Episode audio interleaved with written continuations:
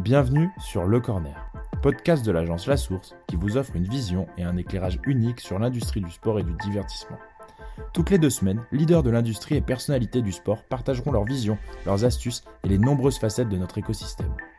Nous vous ferons rencontrer d'anciens athlètes et hauts dirigeants d'organisations sportives, d'entreprises de médias et de technologies, de sponsors et d'agences numériques. Pour obtenir des informations et de nouvelles histoires sur ce qui se passe sur le terrain, c'est maintenant et c'est sur le corner.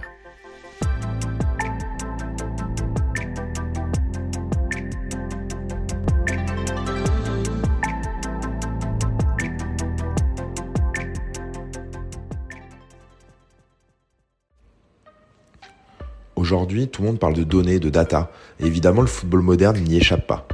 Pour traiter ce sujet, on a eu la chance de s'entretenir avec Kevin Jeffries. Kevin est aujourd'hui data analyst de l'OGC Nice. Il a aussi travaillé pour le plus gros fournisseur de data au monde, StatsPerform, et a écrit des bouquins sur le sujet. On va revenir sur son parcours, sur l'utilisation de la data dans le monde professionnel, que ce soit d'un point de vue performance ou éditorial. Bonne écoute.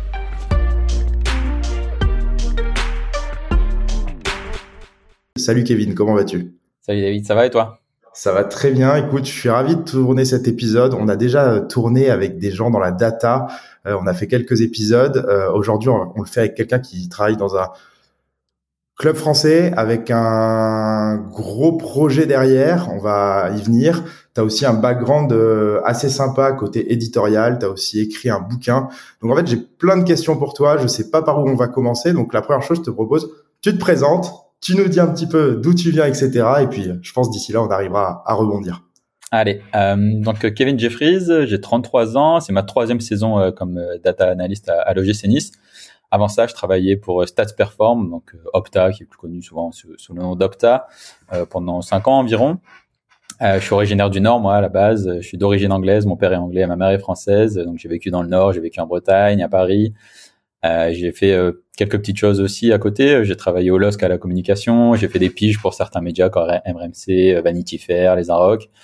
Euh, écrit des livres, comme tu l'as dit. fait un peu de télé pour Canal. Donc, j'ai fait des choses différentes.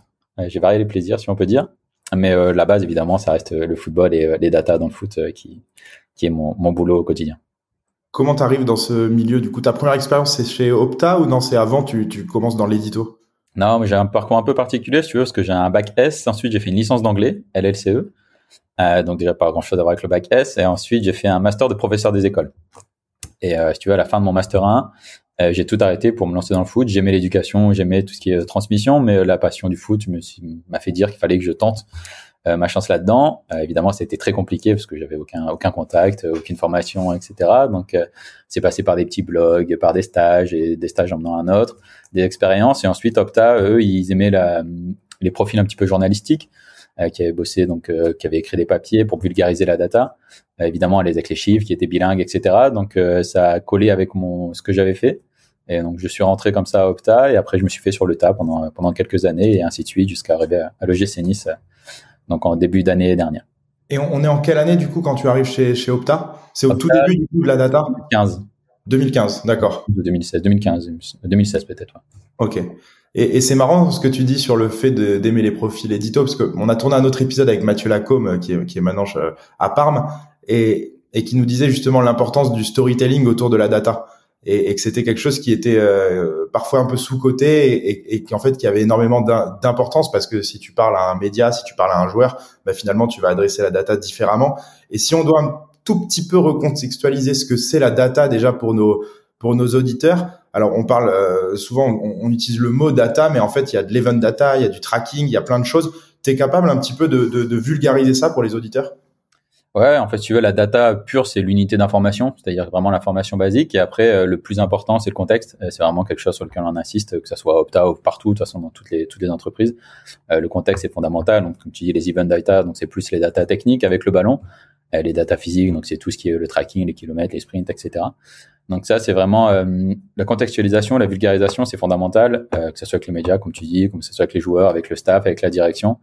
tout le monde n'est pas forcément hyper à l'aise avec les datas ou pas forcément quelque chose qu'ils apprécient. Donc, euh, c'est à nous de leur amener, de leur vulgariser, de leur faire comprendre l'intérêt. Et ça, c'est vraiment très, très important. Des fois, quand tu vois des rapports que qu'on peut faire, ça peut paraître limite simpliste, mais euh, c'est vraiment très, très important de vulgariser et de donner du sens, euh, que ça soit simple, clair et précis, parce qu'on n'a pas beaucoup de temps dans le foot, tout va très vite. Donc, il faut vraiment être très précis, très clair. Et c'est clairement un, des challenges de, de bien vulgariser, contextualiser tout ça. Et quand tu parles de contextualisation, euh, euh, j'insiste un petit peu sur ma question en même temps. Euh, comment tu silotes un petit peu l'activité? C'est-à-dire que tu as de la data qui est, on va dire, très édito et qui va aider plutôt ta partie euh, édito euh, au gym. Ça va être plutôt euh, une partie qui est sportive et donc du coup c'est d'autres types de data ou c'est juste de la façon dont, dont tu vas la, l'éditer et, et narrer une histoire autour qui va changer? Non, pour le coup, on reçoit la data sur qu'on a nos partenaires, donc on reçoit la data euh, brute entre guillemets. Après, nous on a les outils pour les exploiter. moi, mon boulot, c'est vraiment que le sportif. Donc c'est euh, avec le coach, avec pour le staff et pour le recrutement. Après, évidemment, tu vois, s'il y a la communication qui va me demander des choses pour le site ou pour des médias, etc. Là, je vais leur amener. Mais là-bas, c'est toujours la même. Donc on reçoit la data brute, que ça soit avec Stats Perform, Stats Bomb ou, ou d'autres, euh, ou avec Skill Corner ou des choses comme ça. Donc on la reçoit brute et après, c'est à moi de, de la mettre en musique. Donc évidemment, ce sera pas pareil si c'est pour les médias que pour le coach ou pour un joueur. Mais la base, en tout cas, c'est la même. Ok. Si on, si on revient du coup un petit peu en arrière, donc la data, elle a pas mal évolué. Tu étais chez Opta. Euh, Opta est un des pionniers euh, dans, dans, dans ce monde-là. Euh, c'est quoi l'évolution que tu vois de, de, on va dire, de tes années Opta? Donc, tu, tu me parlais de 2015-2016 euh, à maintenant. Euh, au-delà de, du fait que peut-être le fan est un peu plus éduqué, le joueur aussi, c'est quoi l'évolution en termes de déjà d'appétence à lire de la data et après aussi en termes de granularité d'informations que, que, que, tu vois Ouais, euh, pour le coup, clairement, l'intérêt, euh, comme tu dis, il, il s'est vraiment développé entre le moment où je suis arrivé, même avant forcément, mais entre le moment où je suis arrivé à Opta et maintenant. Euh, on l'a vu sur les réseaux sociaux, dans les médias, il y a beaucoup plus de demandes, beaucoup plus de, de choses, des émissions, des, dans les papiers, etc. Il y a beaucoup plus de, de rapports à la data et c'est hyper intéressant. Et puis, comme tu dis, les gens enfin c'est générationnel aussi donc euh, les plus jeunes ils sont habitués à ça que ce soit avec les jeux vidéo la télé les médias donc ils sont ils connaissent ça les joueurs c'est pareil parce que fondamentalement ils sont jeunes hein, c'est des c'est des petits entre guillemets même si on n'est pas très vieux mais hein, on est un peu la génération d'après. Donc ça clairement on a vu une grosse évolution. Tu vois moi les choses que j'ai pu faire euh, écrire deux livres euh, par rapport à la data ça il y a dix ans je suis pas sûr qu'un éditeur aurait pris le risque de de nous donner cette chance entre guillemets. Donc ça c'est clairement quelque chose qu'on a vu se développer et, euh, au niveau de la, granularité, pardon, euh, là aussi, ce qui est intéressant avec la data, moi, ce que j'aime dans ce métier, c'est que ça évolue continuellement. C'est-à-dire qu'il y a toujours des nouveaux modèles, il y a toujours des nouvelles choses. Euh, on les voit avec les fournisseurs. évidemment, l'un des gros, gros événements entre guillemets récents, c'est les expected goals qui maintenant sont assez démocratisés. Tout ce qui est avec les expected goals, expected assist, on target, etc. Ça, c'est quelque chose qui était très intéressant qui arrivé. Et on voit que ça, ça se développe avec les parce qu'ils cassent les lits. On avait vu ça avec avec Packing maintenant qui arrive avec Stats Perform, Stats Bomb, euh, tout ce qui est pression, les courses en ballon, euh, les choses pour se démarquer, etc. Euh, pendant longtemps, c'était beaucoup avec ballon. les statistiques, là, il y a les stats physiques qui sont arrivés aussi, où c'est vraiment les sprints, vraiment données physiques.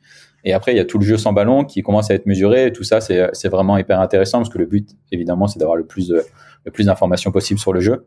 Et euh, tout ce qui est sans ballon, c'est fondamental aussi, parce qu'avec le ballon, c'est bien, mais tout ce qu'on fait, euh, tout ce que les, les, joueurs font en dehors, euh, sans ballon, ça c'est très important, ça arrive, et donc euh, c'est de plus en plus précis, il y a de plus en plus de choses. Après, le challenge aussi, c'est de savoir ce qui est pertinent et de savoir comment l'utiliser, parce que tout n'est pas forcément tout n'est pas forcément intéressant, mais ça se développe toujours, et donc ça c'est vraiment quelque chose de super intéressant.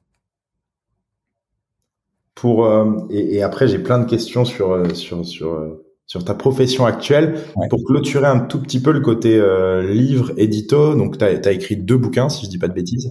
Euh, un sur la Coupe du monde et un sur la Champions League. Mhm. euh, quand tu écris ces bouquins il y a un c'est quoi le contexte et c'est quoi l'objectif qu'il y a derrière en fait? C'est des c'est un, un, partenariat que tu as fait avec Opta tu as dit ça serait bien d'écrire un livre parce qu'en fait on va démocratiser ça auprès du grand public et finalement les gens qui achètent la data c'est les publishers et le grand public lit les publishers. Quel est, quel est le, le raisonnement qu'il y avait derrière au départ? Si tu veux, comme je te disais tout à l'heure, moi j'ai beaucoup d'affection pour le, le, côté transmission culturelle, curiosité entre guillemets. Euh, et la littérature sexuelle, je, je m'y suis mis tard. Quand j'étais jeune, j'étais plus PlayStation que livre, hein, très très clairement. Mais euh, la littérature. Il y avait déjà de la data dans la PlayStation. Exactement, dans, dans, FIFA, etc. Et euh, la, littérature sport, la littérature sportive, je m'y suis mis un peu sur le tard, mais c'est quelque chose que j'aime beaucoup. Euh, donc j'ai d'abord traduit un livre, la, biographie d'Arsène Wenger. Donc ça c'était mes premiers pas dans, l'édition entre guillemets. Et ensuite quand je suis arrivé à Opta, en voyant le potentiel qu'il y avait à Opta avec toutes les données qu'on avait qui étaient inaccessibles au, grand public et aux, autres éditions, aux autres médias, je me suis tout de suite dit qu'il y avait quelque chose à faire. Donc j'ai proposé le projet à, Opta et à Mathieu Lille-Palette que, que, vous connaissez bien à, la source. Euh, donc lui, il a été emballé tout de suite, il m'a fait confiance. Donc après, il m'a dit va voir les maisons d'édition. C'est moi qui, qui allais rencontrer, qui ai négocié avec eux, avec évidemment le, le co-auteur qui était mon responsable à l'époque, Loïc Moreau. Donc euh, c'est arrivé comme ça, tout simplement par une idée, par un souhait de, euh, démocratiser la data, comme tu dis, de faire euh, montrer Opta différemment aussi. Et aussi, évidemment, c'est une grosse partie de plaisir. Hein. C'est génial d'écrire un bouquin. C'est quelque chose qui restera toujours. Donc, ça, c'est hyper intéressant, tout, tout ce côté-là. Donc, c'est vrai que c'était un projet un peu personnel, mais aussi évidemment pour l'entreprise. Donc c'est parti comme ça. Et après, c'est vrai que c'était c'était très sympa. En plus, on avait la chance de sortir le premier juste avant la Coupe du Monde 2018. C'était sur la Coupe du Monde, juste après la France la gagne. Euh, ensuite, celui sur la Ligue des Champions. Donc, euh, non, c'est vrai que c'était c'était un, un, très beau projet, une très belle expérience. Du coup, le prochain, tu écris sur euh, l'Europa League conférence pour euh, pour euh, pour faire écoute, la si on la gagne écoute avec avec, avec plaisir et pour le coup tu vois des, des c'est des projets qui sont super intéressants qui sont qui sont très sympas j'ai des idées des choses comme ça mais c'est hyper chronophage qu'évidemment tu as ton boulot au quotidien et tu as ça en plus donc ça prend beaucoup de temps et même si tu as d'autres idées, il faut vraiment avoir le temps, il faut pas le faire pour le faire. Il faut surtout pas le faire pour l'argent. Ça aussi, clairement, ceux qui, aiment la littérature et qui veulent écrire des bouquins, faut pas le faire pour l'argent parce qu'on n'est pas des, pas des stars, on va pas vendre des dizaines de milliers d'exemplaires. Donc, euh, donc faut pas, faut pas espérer acheter maison grâce à ces bouquins. le message est passé. Euh, comment on passe du coup du, monde de l'édito, de, de, de, la stat, de fournisseur de stats, au métier de data analyst finalement? Bah, si tu veux, on bossait déjà un petit peu avec les clubs. Euh, surtout sur, avec les cellules communication. Euh, avec les médias, donc on leur fournissait beaucoup de, de données, on répondait à leurs requêtes, donc c'était vraiment euh, pour agrémenter leur papier, les émissions, etc. Et moi, de mon côté, j'essayais de jouer au maximum, enfin jouer entre guillemets au maximum avec les datas, euh, d'essayer de créer des modèles, essayer de créer des, des, études entre guillemets à mon niveau euh, par rapport à la Ligue 1, par rapport aux différents championnats, avec les différentes données qu'on avait. Et je m'étais toujours dit, euh, qui avait beaucoup de, de, potentiel avec la data euh, dans les clubs de foot, euh, notamment en Ligue 1, parce qu'en France, on a toujours un petit, un, petit retard par rapport aux nouvelles technologies, innovations, etc. Et je voyais que ça avançait doucement, à mon sens trop lentement. Et donc j'avais toujours dans un coin de ma tête de, de bosser dans un club de foot à terme.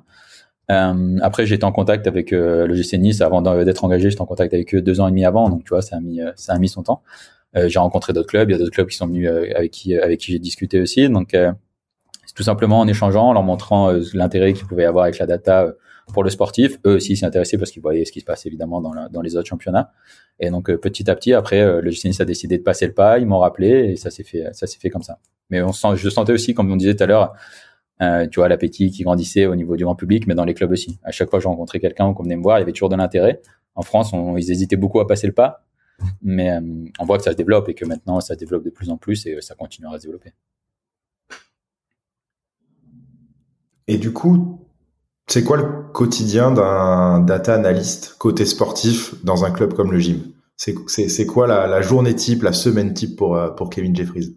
Bah, la semaine type, je pourrais te faire un petit peu une semaine type, notamment par exemple la saison dernière où on n'avait pas de, match européen, donc on avait un match par semaine entre guillemets de Ligue 1. Euh, si tu veux, du lundi au mercredi, je le consacrais euh, généralement au staff pro. Donc c'était évidemment la préparation de rapport euh, data avant match, donc euh, sur les euh, façons de marquer, les façons d'encaisser les buts de l'adversaire, les styles de jeu, les coups de pied arrêtés, les choses comme ça. Donc ça, ça prend forcément pas mal de temps. Généralement, je les prépare la semaine d'avant et je les actualise la semaine du match. donc ça, ça prend pas mal de temps. Des choses aussi sur les penalties pour les entraîneurs des gardiens, où je regarde les penalties adverses, les penalties des, des gardiens adverses aussi qui, qui subissent, pour essayer de trouver des dégager des tendances, forcément. Euh, donc ça, c'est des choses que je fais en, avant-match, en début de semaine. Je fais aussi les après-match, forcément. Donc euh, tout ce qui est les retours de match, euh, statistiques, des rapports après-match, des rapports individuels. je regarde aussi le tracking par rapport à nos adversaires, par rapport reste de la Ligue 1. Donc ça, c'est toutes les petites choses que je peux faire du lundi au mercredi en, si on, si on veut grossir le trait. Et jeudi, vendredi, je le consacre plus au recrutement, donc à la cellule recrutement. Donc là, pareil, ça peut être à différents niveaux. On a, nous, on a développé des outils, on en reviendra peut-être après, mais on a développé des outils en interne euh, par rapport à la data justement pour trouver des joueurs ou des choses comme ça. Donc ça, c'est quelque chose qui a pris beaucoup de temps euh, parce qu'il fallait bien connaître la data, il fallait savoir comment l'utiliser, savoir quels outils développer. Donc ça, ça, ça, a pris forcément du temps. Une fois qu'ils sont développés, il faut savoir les utiliser et bien recevoir l'information et savoir la traiter. Et après, évidemment, il y a les, les joueurs qu'on peut être intéressé par, sur lesquels on est ou par lesquels on est intéressé. moi, je vais les comparer, je vais faire des rapports, des choses comme ça. Donc, en gros, ma semaine, c'était à peu près ça. Donc, la moitié pour le staff pro, l'autre moitié pour le recrutement. Ça va être amené à, à changer dans les années à venir parce qu'il y aura de plus en plus de boulot et donc il y aura des gens qui seront avec moi pour m'accompagner. Mais pour faire simple, en gros, c'est ça la, la, semaine type euh, que, que, je pouvais avoir. Du coup, beaucoup d'analyses vidéo, si je, si je comprends bien. Et euh, tu as parlé d'outils développés en interne. Donc, en fait, tu as quand même un, un, écosystème, on va dire, technologique autour de toi euh, qui est euh, primordial pour arriver à bien faire ton métier. Ouais, alors juste pour répondre, moi, je fais pas du tout de vidéo. Pour le coup, je regarde vraiment pas la vidéo, euh, à part pour les penalties, donc pour l'entraîneur de gardien. Mais sinon, moi, je regarde pas du tout la vidéo parce que je veux je veux pas être influencé, si tu veux, par euh, par la vidéo. Moi, mon rôle, évidemment, avec la data, c'est d'essayer d'objectiver la performance, euh, vraiment d'apporter une aide euh, au staff ou au recrutement, une aide à la décision. Donc la vidéo, j'essaie vraiment pas de regarder. On a les analyses vidéo, évidemment, avec qui je suis en collaboration, avec qui je travaille de très de manière très proche. Euh, mais moi, la vidéo, non, je regarde pas. Et pareil pour le recrutement, parce que potentiellement, si tu regardes un joueur en vidéo, tu vas peut-être voir des choses qui vont t'influencer en disant là, ses qualités, tu les vois, et tu vas peut-être plus avoir tendance à chercher des datas en rapport avec ça. Donc j'évite euh, au maximum. Il y en a qui le font et qui le font très bien, mais moi, en tout cas, pour l'instant, je le fais pas. Et au niveau technologie, comme je te disais, euh, nous, on reçoit la data avec des, euh, des partenaires, donc StatsBomb, StatsPerform. Euh, donc on a notre site, c'est un peu notre site internet, si tu veux. Donc la data brute arrive là-dedans et après nous on a développé les outils justement pour la traiter. Donc on a une espèce de moteur de recherche pour chercher la data, requêter entre guillemets la data. On a créé aussi des des outils de profilage de joueurs similaires, d'index de, performance, etc. Alors c'est pas la Silicon Valley, hein, clairement, c'est des algorithmes faits maison. On est, il y a moi, il y a euh, Morgan Boulier et Thomas Guez qui sont coordinateurs sportifs euh, donc pour le recrutement et on a fait ça euh, à trois. Donc c'est c'est imparfait, mais on essaie de faire des choses et de les améliorer de, de, de saison en saison et d'essayer d'être le plus complet pour être plus large et pour éviter de perdre de perdre de vue des joueurs entre guillemets. Donc ça, c'est notre outil à nous. Euh, beaucoup dans les clubs pro, c'est automatisé, c'est avec euh, Tableau, Power BI, des choses comme ça, ce qui, qui est très bien aussi. Nous, on, on, a pris parti de faire ça un petit peu différemment, pouvoir euh, vraiment avoir toutes les possibilités qu'on veut, c'est-à-dire pouvoir tout changer, pouvoir mélanger les, les différents fournisseurs, des choses comme ça, et d'essayer d'avoir une plus-value, un petit avantage concurrentiel entre guillemets sur sur les autres sur les autres formations, les autres clubs.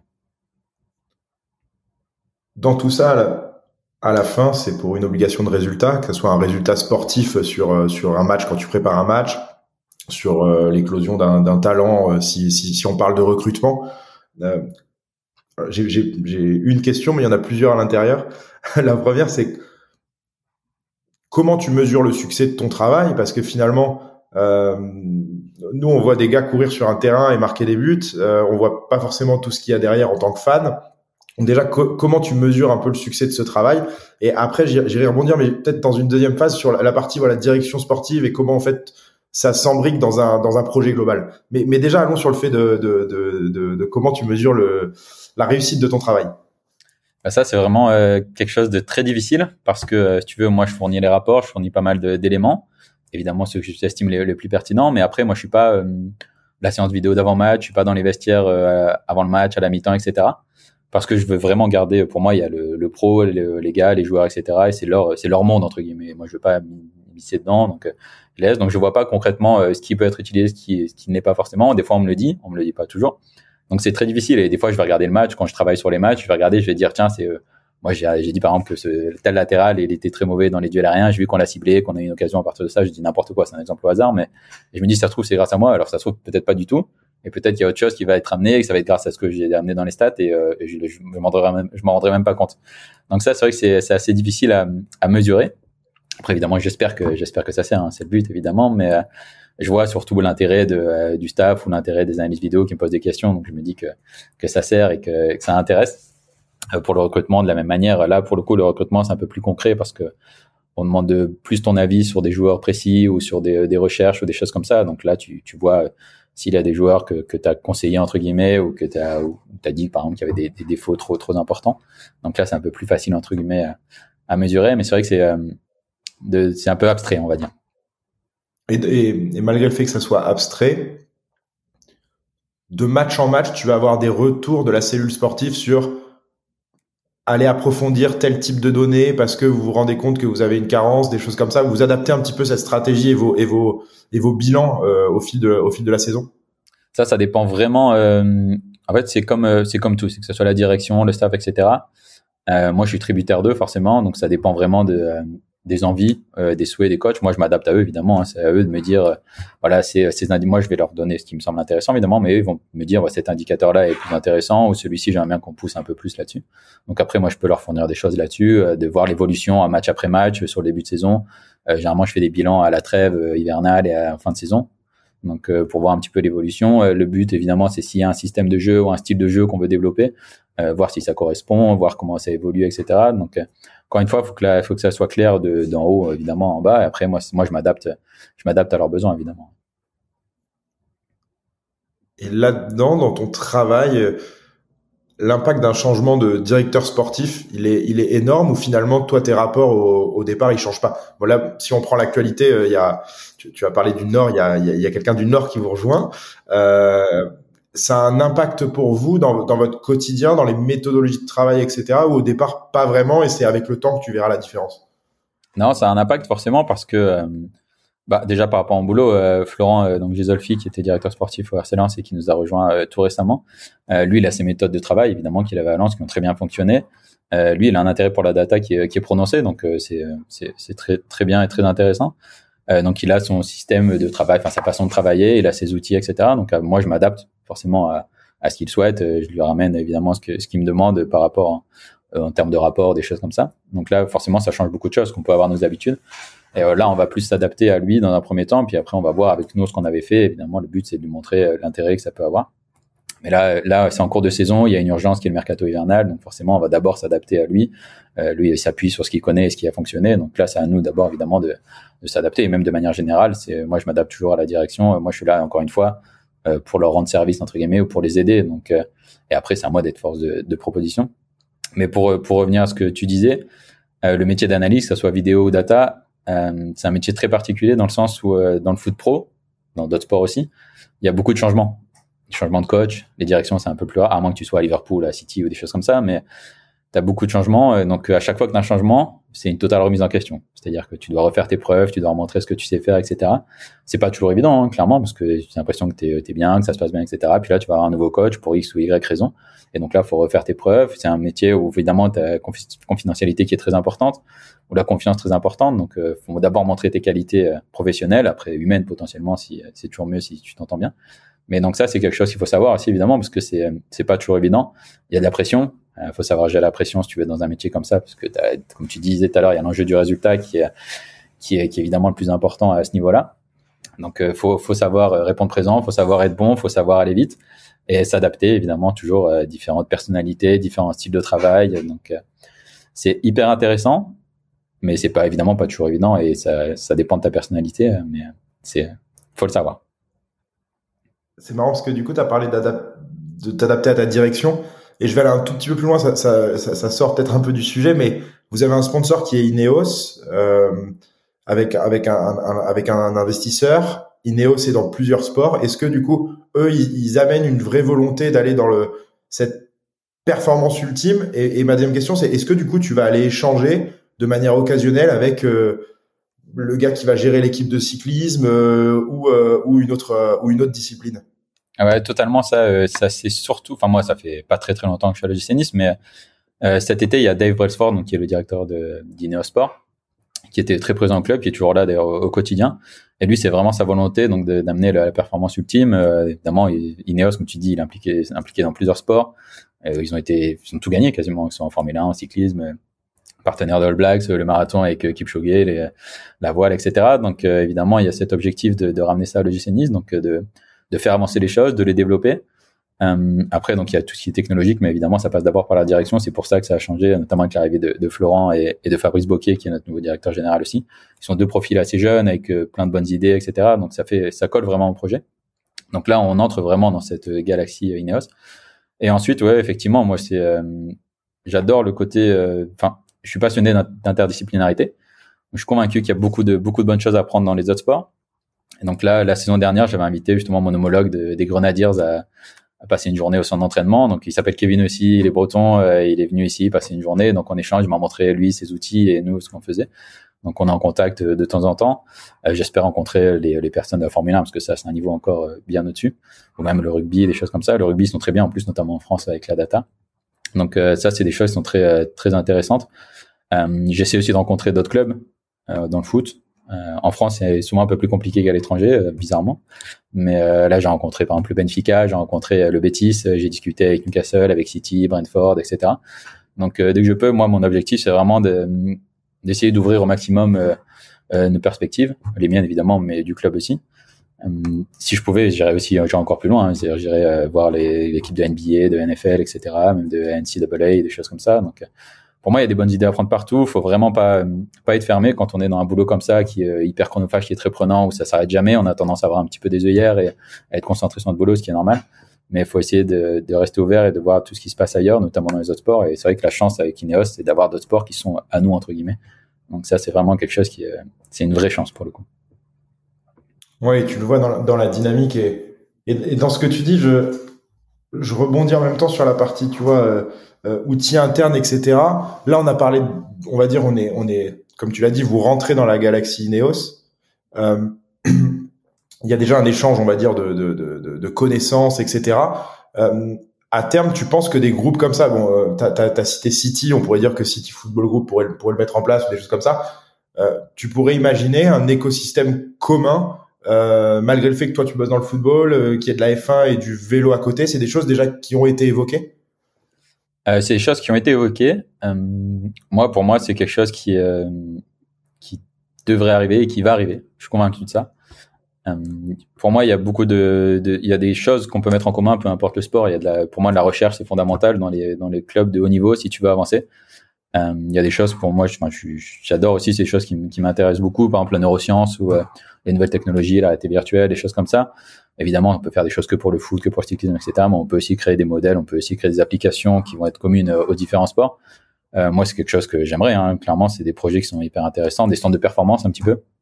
Ça, c'est quelque chose qui, euh, je pense qu'ils en parlent. Et moi, je suis pas, je suis pas dans l'autre sphère, mais euh, je pense que c'est un, un projet qui, qui va arriver. Surtout qu'avec le cyclisme, il y en a beaucoup qui sont dans le sud de la France. La Formule 1, les pilotes, il y en a pas mal aussi qui sont à Monaco, des choses comme ça. Donc, c'est vrai qu'on a la chance d'avoir un emplacement aussi qui, euh, qui réunit, qui réunit tout ça. Donc, c'est un projet qui, qui finira par voir le jour. Je suis convaincu et je pense qu'il y a l'intérêt. Il est, il est même plus grand que ce qu'on peut imaginer. Et comme je t'ai dit, pour moi, les prochaines étapes, c'est de créer des, espèces de groupes de recherche entre les différents experts, si on, peut dire, des différents sports, et après de mélanger ça avec euh, la recherche, la neuroscience, les nouvelles technologies et de, ramener tout ça et on peut avoir des choses très très intéressantes euh, pour tous les sports. Très clair. Sur, euh, je vais je vais rechanger un petit peu de sujet parce que ce, je clôt on va dire ce sujet Ineos et, et synergie que, que, que je trouve passionnant. Euh, si on revient un petit peu sur la partie scouting qu'on a qu'on a sur, survolé euh, assez, assez rapidement, euh, du coup, quand tu fais du scouting, tu as parlé du mercato d'hiver, donc tu vas intervenir sur l'équipe première, tu vas intervenir sur les équipes jeunes. Donc ça veut dire qu'en fait, il y a un projet, on va dire commun, on va dire euh, euh, sur toutes les équipes de volonté de production de jeux, etc. Toi, ces données sont te sont partagées, tu les digères et après tu essaies de trouver les profils qui vont correspondre à cette volonté de jeu de des U10 à l'équipe à l'équipe première. Ça, encore une fois, c'est euh, comme on disait tout à l'heure, ça, ça part vraiment d'une euh, stratégie claire qui est celle de, de la direction, euh, directeur sportif évidemment, qui lui va voir avec le coach euh, les différents besoins, les différents styles de jeu, les différents styles de, joueurs qu'on veut. Après, lui va me les partager. Donc moi, avec les statistiques, là, c'est à moi de chercher des profils qui correspondent aux besoins, aux demandes. Évidemment, il faut que ça soit aussi raisonnable financièrement. Donc ça, c'est à moi de, trouver ce genre de choses. pour le coup, une des limites entre guillemets de la data actuellement, c'est qu'on a beaucoup de choses évidemment sur les pros, euh, sur les jeunes beaucoup moins. Donc moi je vais vraiment m'occuper que de l'équipe première. Euh, les jeunes j'ai quasiment rien dessus. Il y a des choses qui se développent, notamment Eyeball qui est une compagnie française qui s'est développée pour créer des data avec les équipes amatrices, etc. Donc ça c'est des choses qui pourront arriver potentiellement plus tard. Mais pour l'instant moi c'est vraiment qu'avec les qu'avec l'équipe pro. Donc là ouais, vraiment c'est ça part du directeur sportif du coach. Ensuite moi j'ai avec les profils. Euh, ils peuvent aussi soit me dire voilà on veut tel genre de joueur n'importe quoi un, milieu axial euh, qui euh, voilà qui box to box des choses comme ça donc moi je vais regarder leur sortir des, une liste. Inversement ils peuvent aussi me proposer des joueurs en me disant voilà on a bien tel tel tel tel joueur. Est-ce que tu peux comparer les forces les points forts les points faibles le système de jeu etc et après moi aussi tout au long de la saison au-delà de ça nous avec les outils qu'on a fait justement après c'est d'essayer de dégager des profils d'essayer de les dégager avant les autres, évidemment. Donc c'est plus les profils qui sont très jeunes, qui viennent de commencer, qui sont performants, etc. Dans n'importe quel championnat, parce qu'on avec nos partenaires, on a la chance de couvrir énormément de championnats, que ce soit Stats Bomb, Stats Perform. On doit avoir, je sais pas, 70 compétitions environ. Donc nous, c'est à nous de trouver les bons indicateurs pour les faire sortir rapidement et ensuite d'aller les regarder, de les repérer et ensuite potentiellement à terme de, de les faire signer. C'est pas encore arrivé pour l'instant parce que la, la data est encore relativement récente à, à l'OGC Nice, mais euh, ça aussi c'est une autre partie évidemment de, notre boulot. Tu as parlé de, joueurs et notamment quand ils sont jeunes qui sont hors des radars aujourd'hui. tu penses quoi de l'arrivée de tous ces capteurs justement grand public qui vont permettre de ratisser plus large? Je prends l'exemple de, de, Footbar, Oliver ou Tipto, des choses comme ça. C'est des euh, des, des choses sur lesquelles tu penses que tu pourras t'appuyer à terme? Bah ça, c'est euh, toujours difficile parce que euh, le plus important avec la data, c'est la fiabilité. Et euh, des, des, choses nouvelles comme ça, il y en a sûrement qui sont très bonnes, mais c'est très difficile au début, en tout cas, de savoir si c'est fiable, si, comment on pourra les utiliser, si c'est utilisé correctement, comment c'est mesuré, euh, si c'est avec des signaux TV, avec des caméras qui, eux, ils construisent eux-mêmes ou des choses comme ça. Donc, euh, mais à terme, tu sais, comme, comme je te disais, la Eyeball, ils font ça ou, ou d'autres comme tu comme as cité précédemment. Euh, si c'est efficace, évidemment, ouais, pourquoi pas, pourquoi pas l'utiliser. Alors, je sais pas, il y aura peut-être euh, mon équivalent au centre de formation qui sera plus en contact avec le centre et donc qui pourra plus euh, potentiellement mieux gérer ça, donc mieux mieux savoir quoi rechercher. Mais ouais, pour le coup, c'est si on a des données sur les jeunes, évidemment, faut les utiliser. Moi, je suis toujours partisan de si on a des des outils pour nous aider, quels qu'ils soient, quel que soit le, le, domaine, il faut il faut pas s'en priver, il faut au moins essayer. Ça veut pas dire que ça va fonctionner, mais moi, je suis toujours partisan d'essayer, quel que soit le domaine, et après, on voit si ça fonctionne, ça fonctionne pas. Mais au moins, ça coûte rien d'essayer. Ça m'amène à d'autres types de data. Je pense au site Transfer Market. Euh, je pense que tu vois où, je vais t'amener. Euh, toi, le but, c'est de repérer des, talents. Ces talents ont un coût mhm. ou un prix, suivant comment on se positionne. Euh, ce coût, il est bien sûr lié aux performances, lié aux années de contrat restantes. Enfin voilà, il y a, y a, différents différents euh, éléments qui rentrent en compte. Euh, toi, tu arrives quand même à corréler le prix euh, aux data que tu sors, ou c'est maintenant devenu compliqué parce que il euh, y a l'image du joueur qui rentre en compte, euh, parce qu'il y a des contrats qui sont dans une bulle économique et du, du coup ça, ça décorrèle tout le système. Comment comment ça se passe finalement à ce niveau? Ouais, Si tu veux là, quand, quand c'est de la recherche en tout cas ou de la découverte, euh, la plupart des joueurs, c'est des joueurs vraiment qui sont des valeurs euh, assez faibles. C'est-à-dire que ça va pas être un Haaland ou un Mbappé à 19 ans qu'on va sortir. On sait, on les connaît, on sait très bien que c'est c'est inatteignable. Donc c'est des joueurs qui ont des qui ont des valeurs assez faibles. Nous avec notre système interne, on a les fins de contrat. Donc on sait aussi la, fin de contrat. Donc potentiellement c'est un joueur qui a explosé et qui lui reste 5 années de contrat. On sait que ça va être compliqué forcément. Après les valeurs marchandes, effectivement, Transfer Markets en propose, les CES, il y a, il y a plusieurs organismes qui en proposent, mais c'est hyper compliqué. Il y a des clubs aussi qui essaient de le faire eux-mêmes avec leurs propres algorithmes pour définir des valeurs. Mais comme tu dis, il y a tellement de choses autour du contexte du joueur, de la popularité, des fins de contrat, de, de ce qui peut se passer au club. C'est-à-dire que s'il vient d'insulter le coach, n'importe quoi, bon, on va pas aller dessus parce qu'on veut pas des joueurs qui insultent leur coach, mais euh, s'il y a des choses comme ça, la valeur, elle peut changer d'un coup alors que les performances sont bonnes. Enfin, c'est vraiment très compliqué. Et ça me fait penser à autre chose, par exemple aussi de, le, le niveau des championnats, c'est-à-dire entre les statistiques entre est-ce qu'un joueur en, en Eurodiviseux, ses statistiques, elles sont excellentes, mais euh, comment pondérer, pondérer ça par rapport à notre championnat ou à ce qu'on souhaite ou si on veut le niveau européen? Ça, c'est des challenges qui sont, qui sont très difficiles. Tu as la méthode Elo, certains clubs utilisent. Euh, T'en as qui font l'espèce de méthode Elo avec les expected goals ou avec les contenus du match. Euh, il y en a qui créent des, juste des, un petit indicateur. Ou, tu peux c'est, quoi la, la méthode Elo du coup? La méthode Elo, c'est en fait, si tu veux, c'est utilisé au tennis, aux échecs surtout, et en fait, ça prend les résultats. C'est-à-dire qu'un joueur, bah, un autre joueur, il va avoir plus de points, et ensuite, il va rencontrer un autre joueur qui en a peut-être battu avant, qui a des points, et s'il le bat, il va prendre des points, etc. Donc là, je te fais très simplement, mais en gros, c'est vraiment pour pondérer le, niveau des, des différentes équipes. Donc ça, c'est quelque chose qui peut être intéressant, mais le risque, c'est d'avoir toujours les mêmes équipes très haut. Donc c'est pour ça qu'il y en a d'autres qui essaient de le faire. Mais ça aussi, c'est un autre challenge, vraiment, de savoir pondérer le, niveau des différents championnats. Je sais pas s'il y a une s'il y a une réponse, une solution entre guillemets. Mais euh, c'est vrai que c'est difficile parce qu'on peut voir des choses exceptionnelles au niveau statistique d'un championnat, mais euh, peut-être qu'il va complètement se planter dans un autre. Donc ça, c'est euh, comme on l'a dit tout à l'heure. En fait, il y a tellement de. C'est pour ça qu'encore une fois, ça c'est quelque chose que, que je répéterai toujours, c'est que la data, c'est pas par l'évangile. Euh, faut vraiment pas se baser uniquement sur la data. Il peut avoir toutes les meilleures, tous les meilleurs indicateurs, il peut être excellent partout. Et il peut arriver dans un championnat, il va pas s'adapter au championnat, à la météo, à la langue, le fait que sa famille lui manque. Il y a tellement de choses qui sont pas encore mesurables avec la data, il faut vraiment que ça reste un outil complémentaire. Mais du coup, il y a encore, il y a encore des petits challenges avec la data et, tant mieux. tu veux dire que tu n'arriveras pas à reproduire euh, le stratège euh, dans le football? Alors Moneyball, pas tout de suite. Euh, Midtjylland, je pense c'est eux qui s'en rapprochent le plus, je pense. Mais non, non, il y a un côté humain. Ça sera quelque chose qu'on critique beaucoup dans la data. On dit souvent, surtout ceux qui s'y intéressent pas, que ça va scientifiser le football, ou que c'est un cancer du football, il y a des choses comme ça.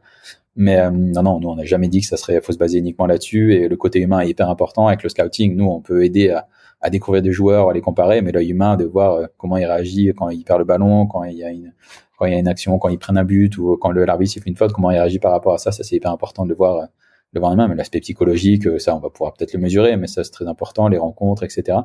Il y a plein de choses qu'on peut pas encore mesurer avec la data et c'est très bien parce que le foot, c'est avant tout un sport humain. Il y a tellement de choses, des paramètres et c'est ça qui le rend magique aussi. Le côté surprise, et tant mieux qu'on puisse pas tout mesurer pour l'instant. Tant mieux, oui. Tu as raison. sur le, sur ce côté justement humain, euh, tu as, mentionné un exemple, oui, est-ce que le joueur insulte le coach, etc.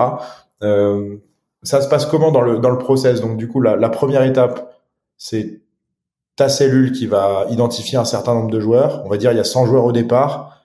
Tu prends le top 10 et le top 10, après, il y a des gens qui vont se déplacer, aller les voir, aller échanger avec eux, aller échanger avec l'entourage pour essayer de comprendre euh, la volonté du joueur, sa mentalité, pour après aller essayer d'aller plus loin pour faire des essais au club, etc. C'est ça tout le process d'un recrutement Ça, ça dépend vraiment encore une fois de la direction. C'est-à-dire que chaque direction a, son, a son système.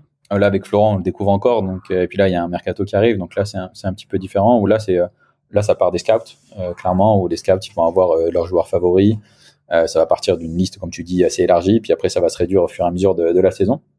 Et après, quand on va quand on va choisir différents profils en fonction des besoins, moi, je vais les comparer.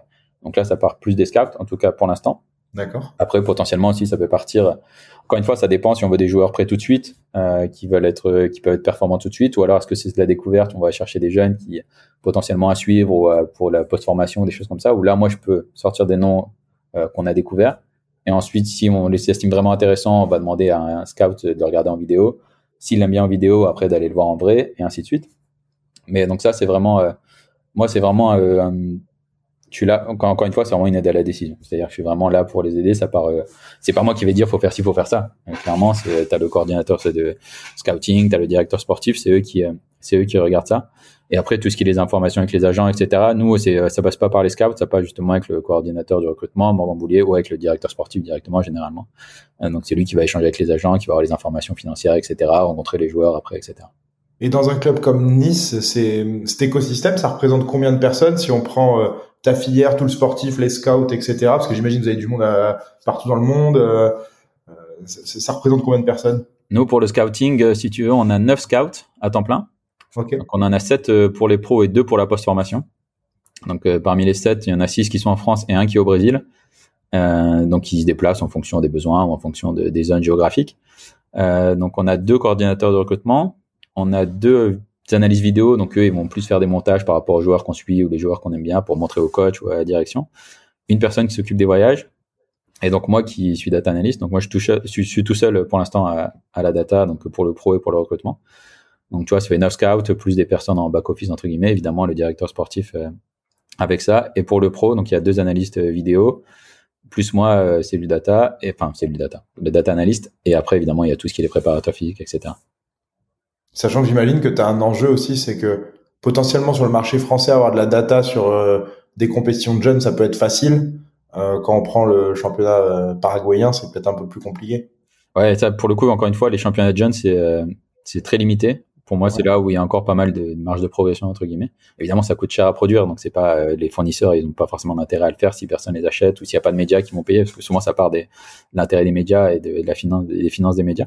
Mais euh, donc là, ouais, ça c'est des choses qui vont arriver. Mais euh, déjà après ces championnats-là, euh, qui sont qui sont moins cotés, si on, si on peut dire, les jeunes ils jouent très vite. Donc ça c'est un avantage aussi, que ce soit en Amérique du Sud, etc.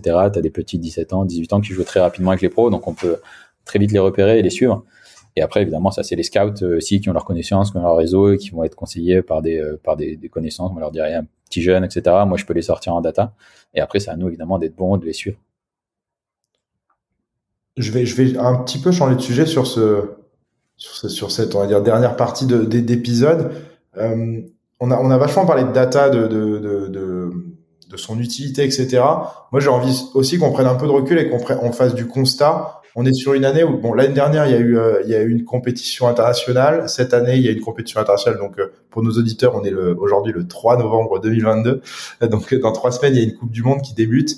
on voit beaucoup, beaucoup de blessures dans les clubs pro. C'est des choses que vous, vous analysez aussi, du coup, en tant que data analyst. Et est-ce que tu arrives à, pareil, tirer des conclusions là-dessus? Euh, moi, en tout cas, ici à l'EGC Nice, les data physiques, euh, moi, je les regarde surtout au niveau collectif. D'accord. Des performances sur nos matchs par rapport à nos adversaires, par rapport à notre moyenne de la saison, etc.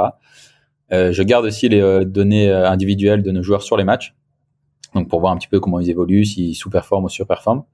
Euh, là, on avait un, un, consultant entre guillemets qui était qui était au club, qui est là, c'est Grégory Dupont, qui est, qui est préparateur physique, qui était avec l'équipe de France, avec le Real Madrid, de l'OSC, etc. Donc lui, évidemment, qui a amené des idées par rapport à ça. Donc moi, j'essaie de suivre ça et de mettre à jour ces fichiers pour les préparateurs physiques. Après, tout ce qui est les données de d'entraînement avec les, les tracking, le GPS, etc. Ça, c'est eux qui s'en occupent. Évidemment, c'est le gros challenge, c'est de savoir euh, la charge de travail à amener, est-ce qu'ils sont dans le rouge, est-ce qu'il y a un souci, s'ils sous-performent ou s'ils surperforment, peut-être d'alléger la masse de travail, etc. Euh, de base, c'est hyper important, évidemment, parce que les blessures, c'est quelque chose de fondamental, euh, négativement parlant, dans, dans, le foot, dans une saison normale. Et comme tu l'as dit, encore plus dans une saison comme celle-ci qui est hyper particulière. Euh, nous, on a l'Europe, on a la chance d'avoir l'Europe cette saison, donc euh, deux matchs par semaine dans un calendrier rapproché où euh, les matchs s'enchaînent très très vite, beaucoup trop vite à mon sens. Mais là, c'est vraiment un gros gros challenge pour eux. Mais ça, pour le coup, c'est plus les préparateurs physiques qui, qui s'en occupent, qui la traitent, et c'est eux qui ont l'expertise. Donc même moi, ce que ce que je fais comme document, après évidemment, je leur fournis, et, c'est eux, eux qui vont traiter ça et qui vont qui vont l'utiliser. Mais c'est vrai que là, cette saison, elle est elle est vraiment très particulière et la charge de travail pour moi, en tout cas, sur les matchs, sur le calendrier, elle est, elle est trop élevée, clairement. Avec une Coupe du Monde qui arrive, la saison se termine, euh, enfin, le championnat s'arrête euh, une semaine avant le début de la Coupe du Monde. Euh, t'as pas de préparation, t'as les voyages, t'as l'Europe, etc. C'est, c'est trop. On les voit, comme tu l'as dit, les blessures s'accumulent, surtout les blessures musculaires. Et les blessures musculaires, il n'y a pas de secret, c'est que c'est de la fatigue, la fatigue physique, c'est surmenage, des choses comme ça. Donc, ça, c'est vrai que c'est un, gros challenge pour eux. c'est, eux qui traitent tout ça. Et tu vois, quand tu dis euh, ça va beaucoup trop vite, il y a beaucoup trop de matchs, c'est pas finalement aussi plus dur d'un point de vue data à faire une bonne analyse, dans le sens où euh, tu peux être euh, un joueur qui joue très bien pendant un match quand il joue qu'une fois par mois, parce qu'il absorbe pas là justement ce, la charge de travail et la charge d'avoir des matchs tous les trois jours. Et tu peux être un joueur en fait très moyen si tu joues tous les trois jours. Comment tu arrives à pondérer ça finalement? Parce que est-ce que tu veux le joueur qui est euh, le meilleur euh, une fois par mois et qui jouera qu'une fois par mois ou est-ce que tu veux le joueur moyen mais qui est capable de jouer 100% euh, des matchs? Ça, encore une fois, ça dépend vraiment de, de nous, ce qu'on veut faire, quel genre de joueur on veut. Est-ce qu'on veut un joueur fiable, qui sera peut-être moins spectaculaire, moins performant, comme tu dis, mais qui sera toujours là et qui, un soldat, comme on aime appeler ça, c'est pas, pas très joli mais qui sera fiable. Et ça, pareil, on a les statistiques pour savoir est-ce qu'il joue tous les matchs, euh, est-ce qu'il sort. Euh, il y a des joueurs qui jouent tous les matchs, mais qui toujours à la 70e. Est-ce qu'on va se pencher, se pencher sur, un joueur comme ça? Donc ça, c'est des choses qu'on a avec, avec les data, évidemment. Donc ça, encore une fois, ça dépend vraiment du, type de joueur qu'on veut, de la stratégie qu'on veut. Est-ce qu'on veut jouer l'Europe euh, tous les ans? Et c'est évidemment ce qui est notre objectif ici. Euh, donc là, on va évidemment, l'objectif, c'est de trouver des joueurs performants qui jouent, qui jouent souvent, mais on sait très bien comment c'est, que ça coûte cher, etc.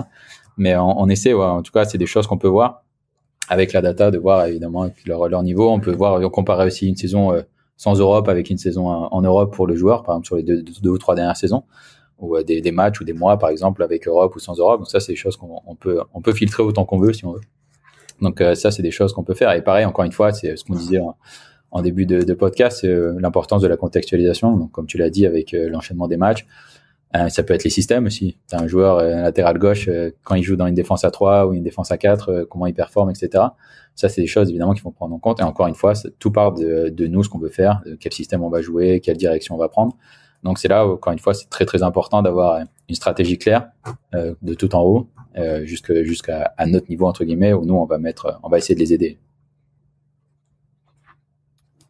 C'est quoi le futur de la saison euh, du gym et le futur, euh, le futur de Kevin au sein de l'organisation? Alors, j'imagine pendant la Coupe du Monde, du coup, c'est un temps où vous allez pouvoir vous poser sur des projets un peu de fond. Quand on joue tous les trois jours et que là on a un mois de libre, c'est plutôt pas mal. Bah, c'est euh, c'est ce que ce qu'on imagine toujours, mais au final, dans le foot, ça s'arrête vraiment jamais parce que là, si tu veux, la saison effectivement va s'arrêter. Donc pour le sportif, ce sera un peu plus calme. Les gars seront en vacances. Enfin, les gars, quand je dis les gars, c'est les analystes, le staff, etc. Et les joueurs qui sont pas qui sont pas concernés eux, seront en vacances. Mais euh, moi, comme je travaille aussi pour le recrutement, le recrutement, il y a le mercato hivernal qui arrive. Et donc évidemment, le, but c'est d'être prêt quand il commence. Donc c'est toute la charge de travail avant, dans les mois à venir. Donc là, on sera, on sera beaucoup, beaucoup dessus. Et encore une fois, il y a Florent qui est arrivé récemment, donc forcément, il y aura beaucoup de choses à faire avec lui. Donc là, l'avenir immédiat, ce sera ça. Euh, après, de mettre en place une stratégie. Enfin, lui, évidemment, va mettre en place une stratégie, une méthodologie. Et donc, il faudra, faudra faire ça dans la deuxième partie de saison surtout. Et après, sur le, sur le moyen terme, euh, moi, en tout cas, le GC Nice, évidemment, le but, c'est de développer cette, euh, développer une cellule, de créer une cellule data où il y aura des personnes euh, avec moi. Euh, évidemment, si on peut avoir une personne que pour le pro, une personne que pour le recrutement et une personne qui, qui chapeaute ça. pour moi, c'est déjà un bon début parce qu'il y aura de plus en plus de demandes et ça va, ça va continuer à grandir. Donc, et si on joue l'Europe, forcément, l'Europe, c'est deux fois plus de matchs quasiment par semaine. Donc, c'est une charge de travail qui est, différente. Et après, sur le long terme, ce que je te disais tout à l'heure, euh, moi, je suis convaincu, je te disais, par la recherche. Donc, c'est de, créer un, un, centre de performance ou une cellule performance où on va mélanger euh, toutes les data, event, euh, tracking, de neurosciences, psychologiques, etc. Et vraiment de, de, trouver quelque chose pour mettre tout ça en lien et même l'utiliser dès les jeunes avec les nouvelles technologies. Donc ça, c'est quelque chose que j'aimerais mettre en place. En tout cas, après évidemment, je suis pas décisionnaire, hein, c'est pas mon argent, etc. Mais moi, c'est le projet que, que j'aime, qui m'anime et j'essaie toujours de, de, évidemment, et toute proportion gardée, avec euh, toute modestie, d'essayer de, voir ce qu'on pourrait faire dans les, dans les années à venir, d'essayer d'avoir un, un, plan entre guillemets dans deux ou trois ans. Donc euh, tous les ans, j'essaie de voir un petit peu ce qui pourrait être mis en place. Donc euh, c'est ce que j'aimerais faire. Après, on sait très bien que le foot, comme on dit, on le dit, on le dit tout le temps, mais ça va vite dans le foot. Et donc il y a beaucoup de paramètres qui entrent en compte. Et d'abord, la priorité c'est sportif, mais en tout cas sur le projet moyen long terme, c'est moi ce que j'aimerais ce que j'aimerais mettre en place à mon petit niveau. Vous vous positionnez euh, comment par rapport aux, autres clubs de, allez, de Ligue 1 Vous êtes plutôt en haut du panier en termes de maturité sur ces, sur ces sujets-là, non? Je pense qu'on n'est pas trop mal, euh, dans le sens où on a des outils qui sont, euh, je pense, performants, qui sont assez originaux et qu'on utilise, qu'on commence vraiment bien à l'utiliser. Je pense que le fait que Florent arrive et Fabrice, ça, va accélérer tout ça, clairement, parce qu'ils ont vraiment, c'est quelque chose qu'ils utilisent et c'est dans leur, dans leur mœurs entre guillemets. Donc euh, ça, ça va développer parce que si eux l'utilisent, encore une fois, si ça part d'en haut, tout le monde va s'y mettre et ça sera très bien. Après, évidemment, il faut la pédagogie, il faut savoir l'amener. Mais donc là, ça va. Les outils sont, sont bien, à mon sens. Euh, l'utilisation, elle était pas mal, mais on pouvait mieux faire. Là, l'arrivée de Florent, comme je l'ai dit, ça va accélérer ça. Donc on sera, on sera vraiment pas mal parce qu'encore une fois, on a des choses qui sont assez originales, assez différentes. Donc euh, avec le développement, avec Ineos, ça, va, s'accélérer, je pense, et on sera vraiment, on sera vraiment pas mal du tout, je pense, par rapport à la Ligue 1. Et quand j'échange encore une fois avec les différents clubs européen, euh, je trouve qu'on est vraiment pas mal, en tout cas dans, notre vision. Après, encore une fois, ce qui compte, c'est la finalité, c'est comment on va s'en servir et, quelle utilité on va en faire. Mais on voit qu'on a, qu'on est, euh, on est sur la bonne voie en tout cas. Quels sont les exemples que tu suis le plus dans le football euh, européen aujourd'hui? Au niveau de la data? Ouais. Euh, je te disais, il y a Brentford qui était euh, très intéressant, eux, parce qu'ils ont euh, leur data qui arrive avec une compagnie qui est Smart Odds, qui est le compagnie du président Matthew Benham, qui était c'est une compagnie de, de, paris sportifs à la base. Donc eux, ils ont leur propre algorithme, leurs propres données. Donc ils se servent de ça pour le sportif. Donc, ça, c'est intéressant parce que c'est c'est un autre fournisseur, c'est une autre méthode de travail. Et c'est marrant que ça vienne du betting. Parce que souvent, les, les, gens ne le voient pas, mais effectivement, le, le flux d'informations est, est souvent similaire. Exactement. Donc ça, c'est, c'est une méthode qui est, qui est, très intéressante. Ils font des choses très sympas. Par exemple, ils ont des data analystes par région. Euh, par exemple, comme on peut avoir des scouts par région géographique. Donc ça, c'est des choses qui sont, qui sont vraiment très intéressantes. Ils essaient des choses. Euh, leur cousin, entre guillemets, si je puis dire, c'est Mythiland. Parce qu'ils avaient le même, euh, même propriétaire pendant un moment. Euh, donc eux aussi pareil, Midtjylland, c'est vraiment très poussé, ça va du, du, recrutement et aussi au niveau du sportif. Donc ça c'est c'est hyper intéressant à suivre. Et même au-delà des data, ils font des choses aussi avec. Euh, c'était l'un des premiers clubs à avoir un entraîneur des touches par exemple, euh, qui est arrivé, qui, a, qui est passé par Liverpool, etc. Mais ils essaient toujours de, de faire des choses euh, novatrices. Donc ça c'est très intéressant à suivre. Toulouse aussi forcément là depuis depuis quelques années euh, évidemment qui ont été repris par des Américains. Et eux pareil donc ils reçoivent la, donnée par euh, Zelus qui leur fournit euh, leur fournit les données leur les données pardon avec leur algorithme etc avec Julien Demeaux qui est le data analyst euh, là-bas et qui, est très bien en plus qui est très bon etc donc ça c'est quelque chose qui est bien. Puis en plus c'est en France. Et ça a fonctionné parce qu'ils ont fini premier de Ligue 2 avec des records de buts etc donc ça ça peut ouvrir des portes aussi pour les autres clubs et donner des idées. Donc ça c'est je trouvais ça très important et très bien que ça se passe comme ça et dans les gros clubs, Liverpool l'utilisait très bien. Euh, City, évidemment, c'est eux, c'est encore un autre niveau parce qu'ils ont énormément de clubs avec le City Group, donc ça, c'est, encore euh, très intéressant. Mais après, non, non, il y a, encore une fois, il y a des bonnes idées partout et je suis sûr qu'il y a des clubs où on penserait même pas et qui peuvent avoir des, des, des méthodes vraiment très intéressantes. Mais dans ceux que, dans ceux que j'ai vus, ceux-là sont vraiment, vraiment très intéressants. Super. On a l'habitude de finir par une question, Kevin. Euh, bon, tu m'as dit que tu aimais bien, tu as écrit, donc tu dois bien aimer lire, tu dois bien aimer regarder des choses, te, cultiver. Euh, on a l'habitude de, te laisser la parole et, de te demander de, conseiller, de me conseiller, de conseiller à nos auditeurs euh, une lecture qui, peut être intéressante, une série, enfin voilà, ce que tu veux. Voilà, libre à toi. Bah pour rester sur le côté littérature, il y a un livre qui est sorti cette année ou l'année dernière, je sais plus, qui s'appelle Big Data Foot, qui est très bien, euh, qui est disponible en français, qui est très bien traduit, qui est très clair, très pédagogique. Donc ça c'est si les, gens aiment la data ou ils sont pas forcément experts, c'est c'est quelque chose qui est un livre qui est vraiment très sympa. Là, il y en a un tout récent qui est sorti qui s'appelle Expected Goals, qui est écrit par Rory Smith, le journaliste sportif du New York Times. Là, c'est qu'en anglais, donc faut être faut être anglophone mais c'est très bien écrit et c'est plus sur la révolution data et les personnes qui sont derrière euh, cette révolution. Par exemple avec le fondateur de Prozone, des choses comme ça. Donc ça raconte un peu l'histoire de la révolution. Donc au niveau littéraire, ces, deux-là sont, sont vraiment euh, sont vraiment très sympas. Les miens, je vais pas les conseiller parce que ça serait beaucoup trop euh, prétentieux. Et puis il y, en a d'autres qui sont qui sont très bien, mais non, ceux-là sont très bien. Puis après au niveau documentaire, au niveau des films, évidemment Moneyball, c'est quelque chose. Si on aime la data, c'est un film qui est le livre évidemment, mais le film est très sympa, il est très très facile d'accès avec des très bons acteurs, etc. Donc ça, c'est sûr que c'est des choses euh, qui se regardent. Je sais pas s'il est encore sur Netflix, mais euh, si, si les gens savent pas quoi regarder, ils peuvent regarder Moneyball très facilement. Moneyball, le stratège pour ceux qui regardent. Pardon, le stratège. En français. Et, euh, et, donc pour le livre Big Data Food, c'est un livre de Christophe Biermann pour ceux qui, euh, qui le cherchent.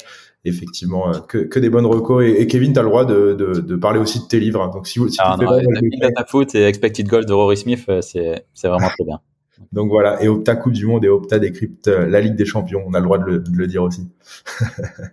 euh, merci beaucoup, Kevin. Euh, je te souhaite une bonne continuation. Bon courage pendant ces mois de préparation de mercato. Comme tu l'as dit, ça va être euh, agité. Euh, je te souhaite une, une très belle saison. On croise les doigts pour que vous soyez européen l'année prochaine et que vous continuiez ce beau projet qui est, qui est bien établi. merci beaucoup, David. Écoute au plaisir et bonne continuation à la source. Merci beaucoup. Salut Kevin. Ça y est. Vous êtes arrivé à la fin de cet épisode. On espère que vous l'avez apprécié et si c'est le cas, n'hésitez pas à lui donner 5 étoiles sur votre plateforme d'écoute préférée. En attendant, vous pouvez toujours visiter notre site internet www.lasource.io pour en savoir plus sur nos activités ou tout simplement vous abonner à notre newsletter pour recevoir le meilleur de l'actualité sport et tech chaque mois dans votre boîte mail. Et je vous dis à bientôt pour un nouvel épisode Le Corner. Le corner.